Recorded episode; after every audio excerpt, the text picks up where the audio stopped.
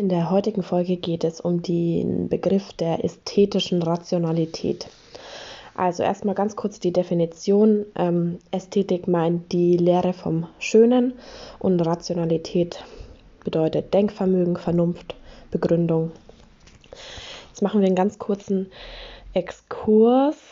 Ähm, die ästhetische Bildung geht eben auf die Schrift von Friedrich Schiller über die ästhetische Erziehung des Menschen aus 1795 zurück. Diese versteht Bildung nicht in erster Linie als Wissensaneignung. Die ästhetische Bildung gründet auf der Überzeugung, dass sich der Mensch in der kreativen Auseinandersetzung mit der Umwelt entwickelt. Ausgangspunkt ist die Unterscheidung nach Alexander Baumgarten der zwischen der Ästhetik als Philosophie des Schönen und der Ästhetik als Philosophie der sinnlichen Erkenntnis unterscheidet. Otto versucht Argumente für die Erkenntnisfähigkeit und die Erkenntnisleistung ästhetischer Prozesse sowohl in der Produktion als auch in der Rezeption zu finden um die Untersuchung und die Begründung des Ästhetischen als Modus von Rationalität zu begründen. Erkenntnis bedeutet in diesem Zusammenhang Erfahrungen oder Wahrnehmungen der Außenwelt. Die Erkenntnis kann wahr oder falsch sein weil der Wahrnehmung oder der Erfahrung von intersubjektiv objektivierter Außenwelt die subjektiv private Innenwelt von Sinnesdaten zugrunde liegt. Die Erkenntnis kann sich ähm,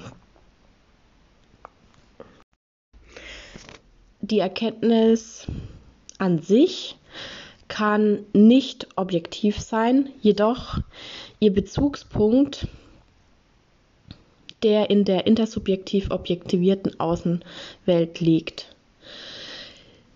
Sie ist Gegenstand erkennender Wahrnehmung und Erfahrung. In dem Prozess des Wahrnehmens und Erfahrens lagern sich die Sinnesdaten ein. Die Daten also der sinnlichen Wahrnehmung und Erfahrung, die durch die subjektiv private Innenwelt determiniert werden. Baumgarten verortet die ästhetische Erkenntnis auf der Stufe der Klarheit. Denn durch die zum Kriterium erhobene Klarheit partizipiert das Ästhetische an der Rationalität.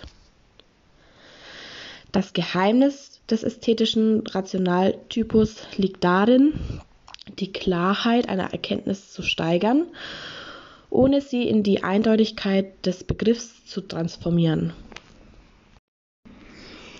Artikulations-, Ausprägungsgrad, Stimmigkeit und Eröffnung eines weiten Interpretationsraumes sind Bestimmungsstücke ästhetischer Rationalität.